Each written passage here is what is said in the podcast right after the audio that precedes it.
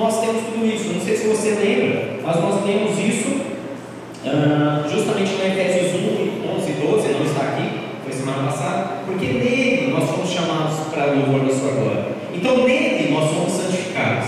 Nele, no Senhor, nós somos príncipes herdeiros. Nele, no Senhor, nós somos imagens e semelhança.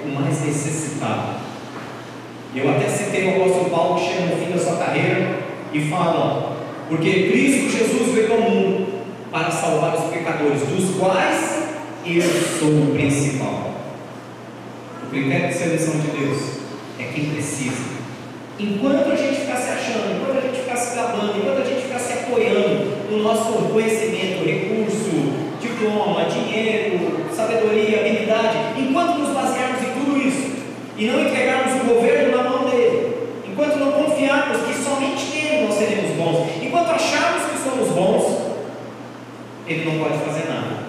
Mas se nós nos entregarmos, ele vai fazer coisas além daquilo que nós imaginamos. Amém? E eu vou continuar essa mensagem. Nós estamos falando sobre escolhidos. Hoje nós temos uma nova palavra que está muito próxima, que são os desejos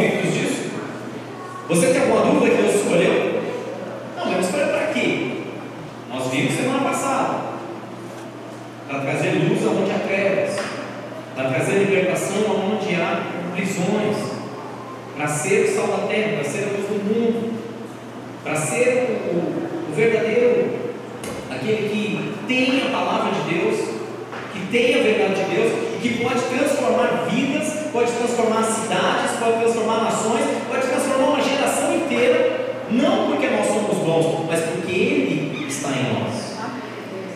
Nós temos essa convicção. Nós somos sim um pouco de loucos, um pouco de fracos, um pouco de nada, porque Ele nos escolheu. Mas tem algo muito interessante. Antes de Jesus escolher eu e você, a Bíblia relata que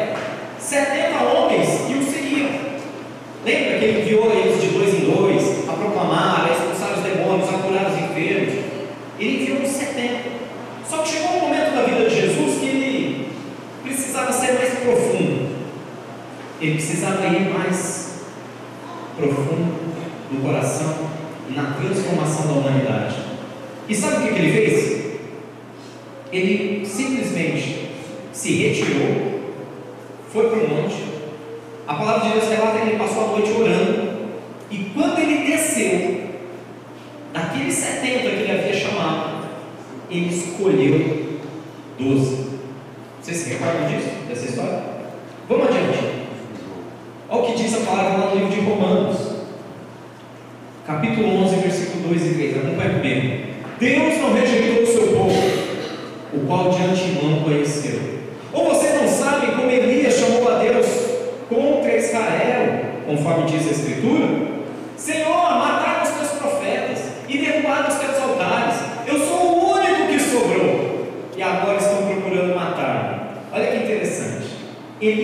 escolhido de Deus, o profeta Elias. Eu não sei se vocês se recordam da história da primeira Reis. Ele teve um combate, um confronto com os profetas de Baal. Ele obedeceu a voz de Deus. Ele foi ali para proclamar libertação para aquela nação, para ser luz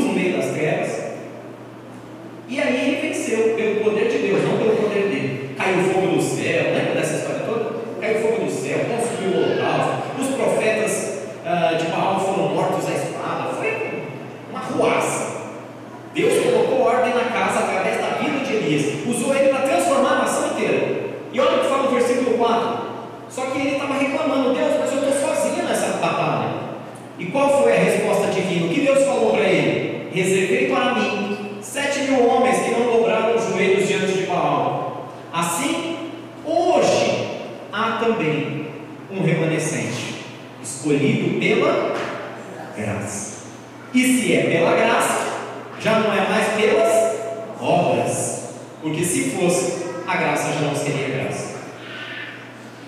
A gente precisa deixar esse ponto muito claro para entender. Tem gente que pergunta: por que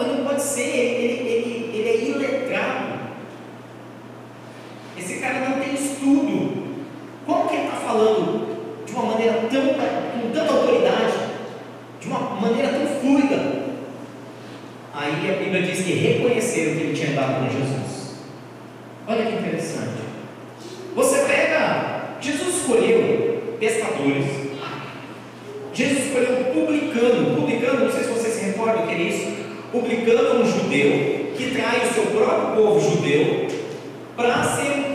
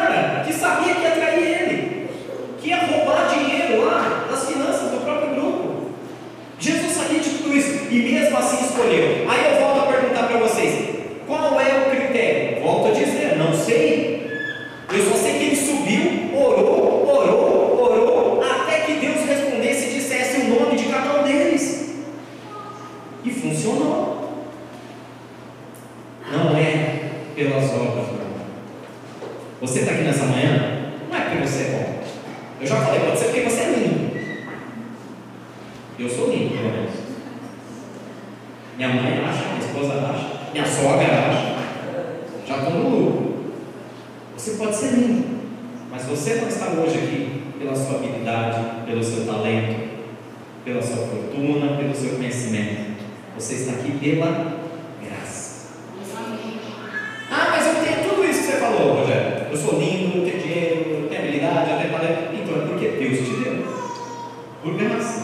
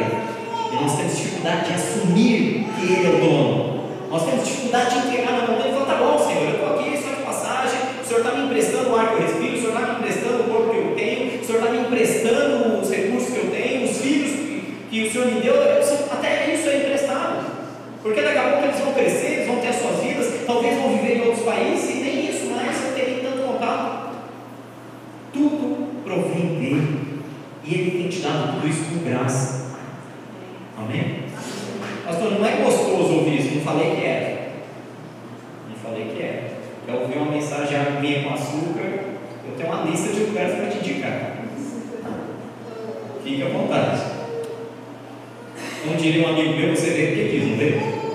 Alguém te obrigou a vir aqui? Então vamos ouvir um pouquinho mais. Ele separou 12, vamos lá, no livro de Marcos, capítulo 3. Jesus subiu ao monte e chamou a si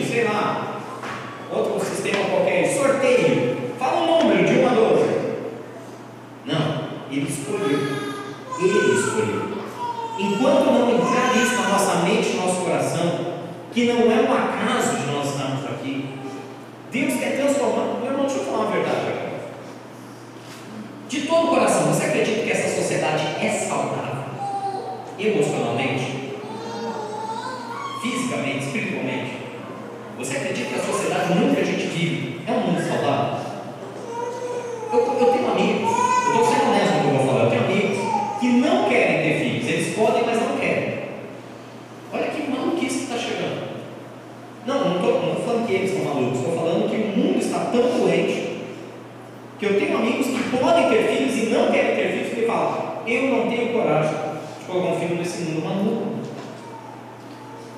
Eu não estou aqui para julgar eles, eles sabem o que fazem da vida deles, a escolha deles, eles têm o direito de querer ou não querer terem filhos. A questão é que a sociedade está tão insana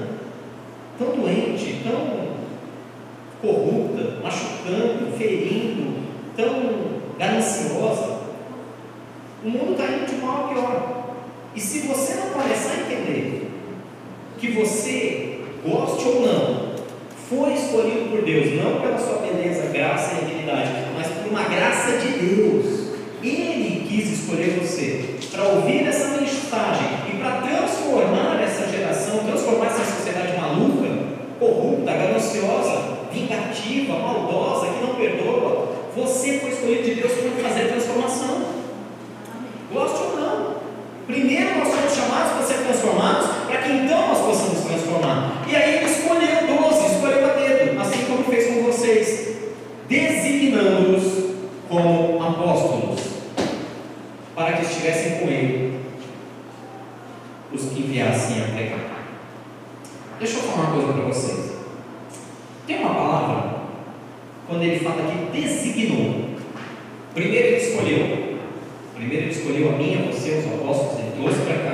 ele compartilhou a mensagem dele, mas depois de escolher, ele designa.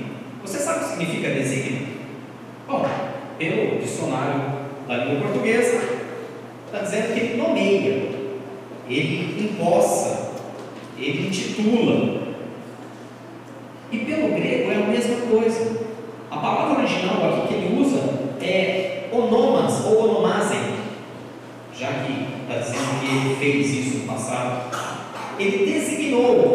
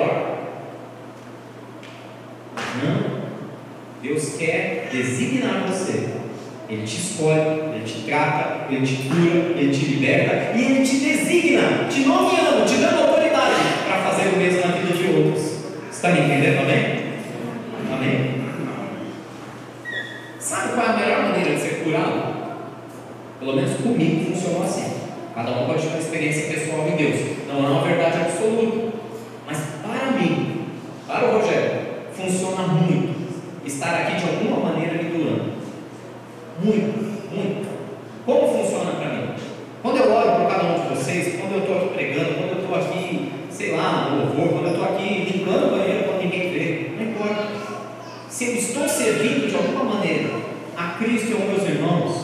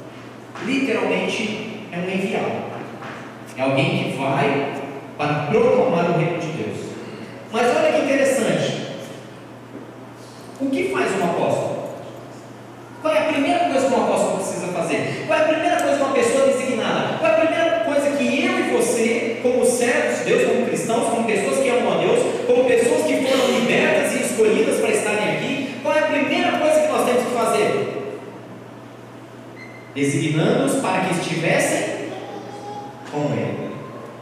Deixa eu falar uma coisinha para você. Ser escolhido por Deus e ser designado por Deus foi bem o que a Vivi falou na abertura do culto, mas não estar com ele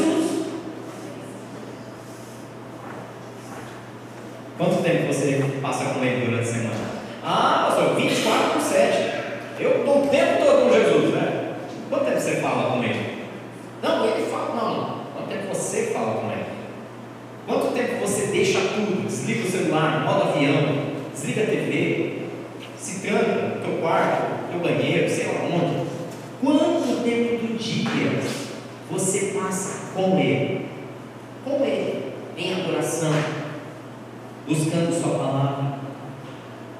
A primeira coisa que um designado precisa fazer é passar tempo com Ele. Vocês estão me entendendo, né? Não, pastor, mas eu vou te comigo na igreja, eu ouço a pregação, pô, bacana, hein? Boa essa palavra, muito boa. Nossa, que louvor, Jesus! Pastor, estava uma bênção.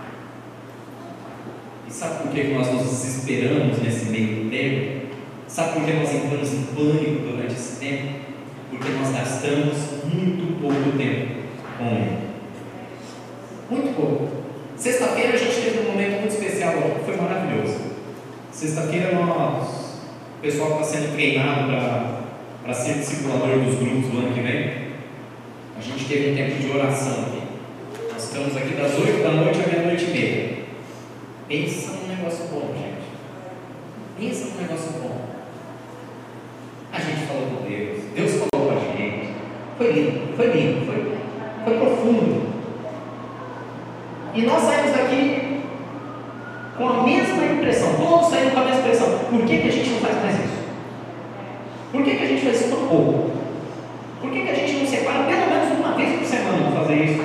No mínimo, no mínimo a cada 15 dias.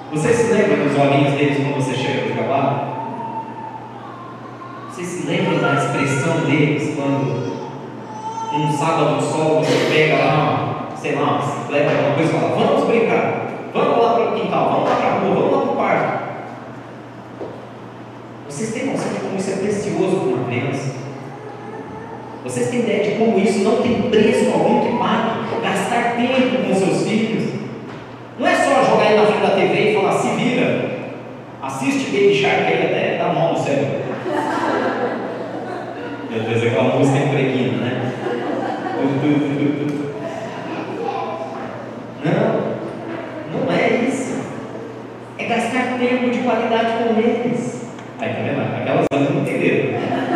Mas quem quer, eu falei tudo, tudo já entendeu. É, não é Não é só jogar eles na frente lá no YouTube, sei lá o que, né? neto, e deixar o copo comer, não. É gastar tempo de qualidade, é brincar, né?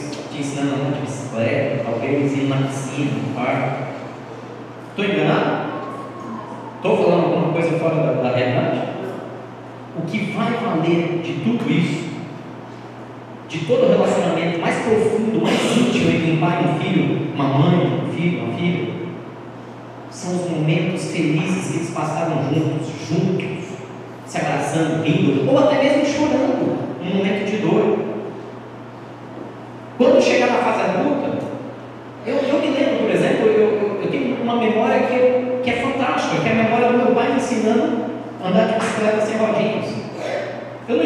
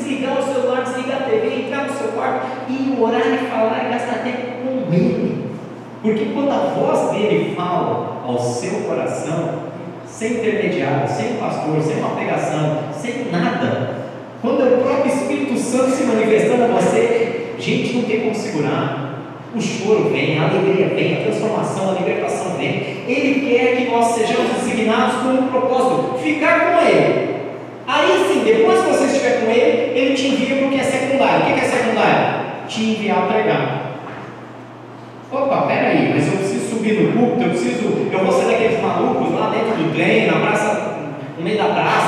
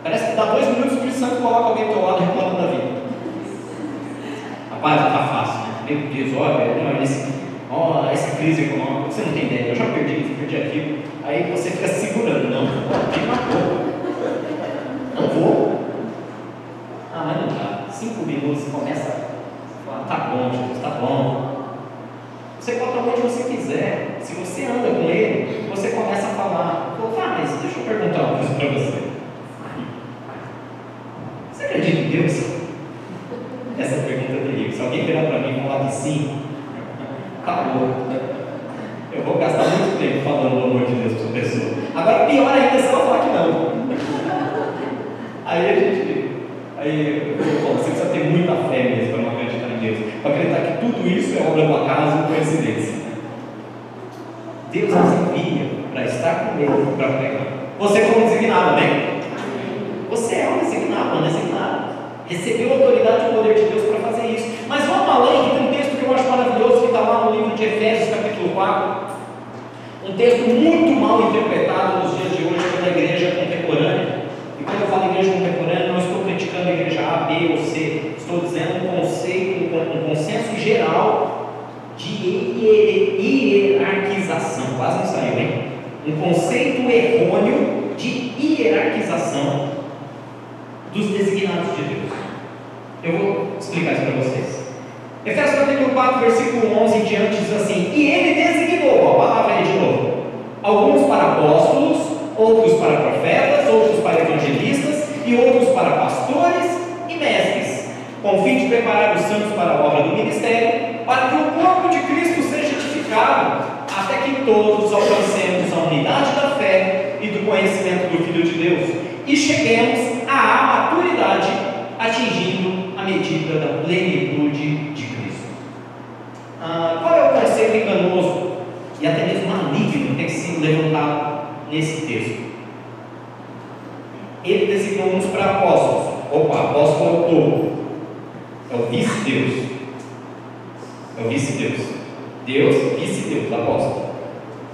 Esse é o conceito errôneo. Abaixo do apóstolo, o profeta. Depois do profeta, vem ali os evangelistas. E finalmente, pastores e mestres. Muitos e muitos têm proclamado esse versículo, esse texto, colocando o apóstolo como um título hierárquico. Olha, o apóstolo tal, ou o cara é apóstolo. O cara chega e já te dá um cartãozinho, eu sou o apóstolo. Nada contra. Ele pode ser um apóstolo de verdade. A questão é, ele, cada um de nós sabe o que significa isso? Nós sabemos o que significa ser um apóstolo, um enviado, um designado para estar com Deus e ser enviado a proclamar o Evangelho, a ajudar outros. Então, muitas vezes essas palavras têm se tornado uma hierarquização de uma maneira muito enganosa. Deus está dizendo aqui que Ele designou, que Ele enviou, que Ele nomeou, que Ele deu autoridade para cada um exercer uma função. Ele não está dando um organograma empresarial. Ele não está dizendo, ó, apóstolo, depois de apóstolo profeta, depois evangelista e finalmente pastores e mestres não servem para muita coisa. Não! Jesus amado, eles estão em paralelo. Eles estão todos no mesmo nível. Todos são servos. Todos têm um propósito. O mestre está ali para ensinar, para trazer Bíblia, para trazer palavra, para trazer revelação. O profeta está ali para falar o que é verdade, para trazer a verdade de Deus contra toda mentira do inferno. O pastor está ali para abraçar, para cuidar, para chorar junto. Eu, particularmente, nem gosto muito desse sistema que a gente tem hoje. É que nós temos que seguir também a convenção, né? Mas eu não gosto muito dessa coisa do. O termo pastor é muito mal interpretado. Pastor virou um título, apóstolo virou um título, bispo virou um título. Ah, você é pastor? Sou. Ah, aí o fulano é pastor também. Ah, mas fulano prega, outro não prega. Mas desde quando o pastor é obrigado a pregar? É isso que as pessoas não entendem. Não, mas se é pastor tem que pregar. Não, pastor título. Agora eu quero saber o ministério. Tem ministério pastoral? Quem tem ministério pastoral abraça, chora junto, sofre a dor do outro. Vai buscar a ovelha caída, perdida, ferida, traz para perto, acolhe, cuida. Isso é ministério pastoral. Não estou falando do título pastor. Eu, particularmente, não gosto do título pastor. Eu sempre falei aqui, nunca tive vergonha de falar. De todos nós cinco aqui, o que tem, sem dúvida nenhuma, o pastor Jair e a pastora Vilma são os que mais têm ministério pastoral. Sem nenhuma dúvida. Sem nenhuma dúvida. Dentro aqui dessa igreja são os dois que mais têm essa, esse, esse chamado de Deus para chorar junto, para abraçar, para edificar, para exortar. Outros são mestres, outros ensinam, outros são profetas, outros são apóstolos, no sentido de, de sempre estar indo à frente e lançando as bases. Não há uma hierarquia, ouça o que eu estou dizendo. Não transforme o chamado de Deus nas nossas vidas, na sua vida, num organograma empresarial. Deus chamou não uns para apóstolos, outros para profetas, outros para evangelistas. Deus chamou uns para apóstolos, outros para profetas, outros para evangelistas, outros para pastores, outros para mestres. Por quê? Olha que interessante, lembra quando nós lemos agora em Marcos que Deus designou os doze? A palavra designou lá em Marcos significa empossou, intitulou, nomeou. Mas agora nós temos um texto em Efésios dizendo que ele também designou um para cada coisa. Sabia que a palavra original do grego não é a mesma palavra que em Marcos? A palavra que nós usamos aqui é uma palavra edoken ou edok, que não significa mais dar poder. Mas agora ele usa a palavra grega que significa entregar se doar. Opa, tem uma diferença. Primeiro ele dá autoridade para os apóstolos, para os doze. Eu estou dando poder, eu estou nomeando, dando autoridade para vocês, para vocês estarem comigo. Agora ele pega esses caras que já estão fazendo tudo isso, toda a igreja, toda a igreja, sem exceção, e ele fala: agora eu estou entregando vocês, eu estou doando vocês. É outro princípio. Ao invés dele revestir de autoridade, ele está entregando como se fosse um sacrifício em favor de outros. Amém? Está me entendendo até aqui? Para que, que nós servimos? Para que, que os pastores servem? Para que, que a apóstolo serve? Para que, que o evangelista serve? Para que, que você que está ouvindo essa mensagem serve? Tem uma finalidade. Ele fez tudo isso com o fim de preparar os santos para a obra do ministério, para que o corpo de Cristo seja edificado. Até que quantos alcancemos a unidade? Todos. Eu não estou aqui para criticar a igreja A B, já falei isso. Mas eu tenho uma postura um pouco tanto quanto radical com relação à reforma protestante. Graças a Deus que ela existiu, graças a Deus, senão nós não estaríamos ouvindo essa mensagem. Mas quem dera ela tivesse sido um pouco mais profunda do que foi. Porque uma das coisas terríveis, terríveis, que infelizmente a reforma protestante não conseguiu derrubar, é o sistema escolástico. O que é isso? O sistema escolástico é aquele que fala que existe o santo e o profano, ou o sacerdócio e o leigo.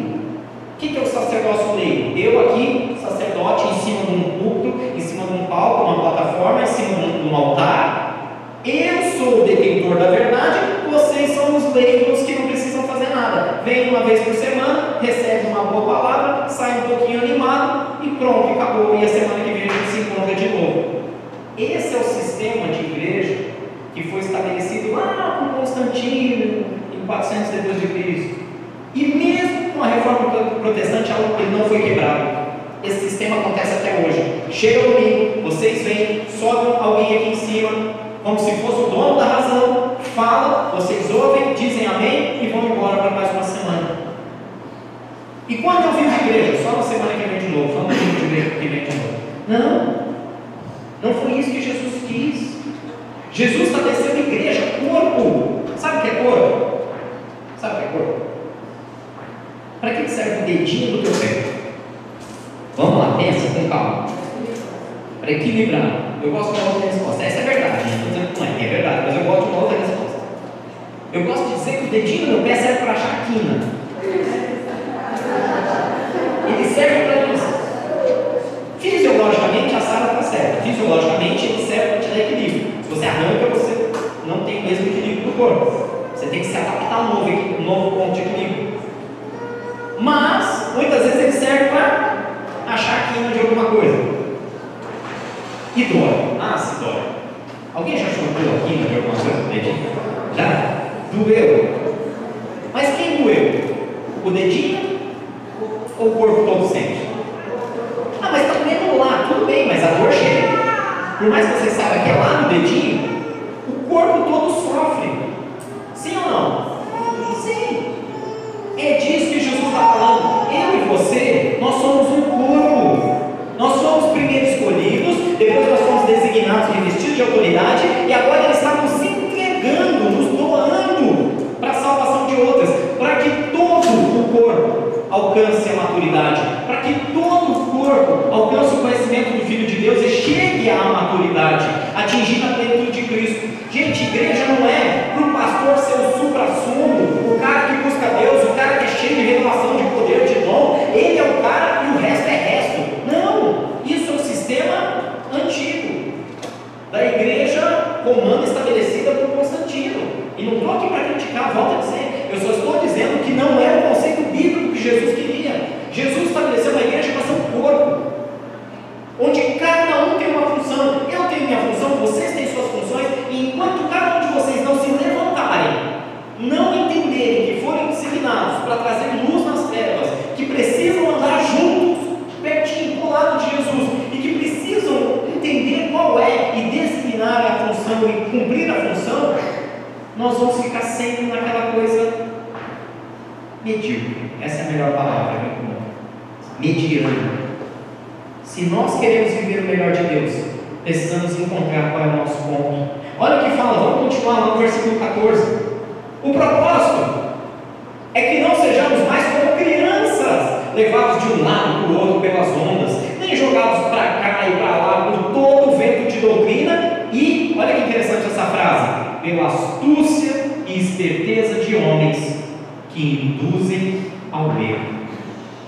Antes, seguindo a verdade em amor, cresçamos em tudo naquele que é a cabeça, Cristo, dele todo o corpo, ajustado e unido pelo auxílio de todas as juntas, cresce e edifica-se a si mesmo em amor, na medida em que cada parte realiza a sua função. Jesus está dizendo que a alegoria é de um corpo, um corpo humano. Ele é a cabeça. Ele, próprio Jesus, é a cabeça desse corpo. Ali estão as emoções, ali estão os sentimentos, mas ali também estão os comandos. Né? É lá na cabeça, lá no cérebro, tudo isso é formado. E nós somos o resto do corpo. Talvez eu seja um dedinho, talvez você seja outro dedo, talvez um seja cotovelo, outro seja antebraço e assim por diante.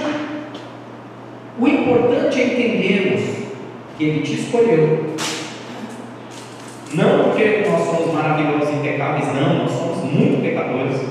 Ele nos escolheu por graça, pura graça.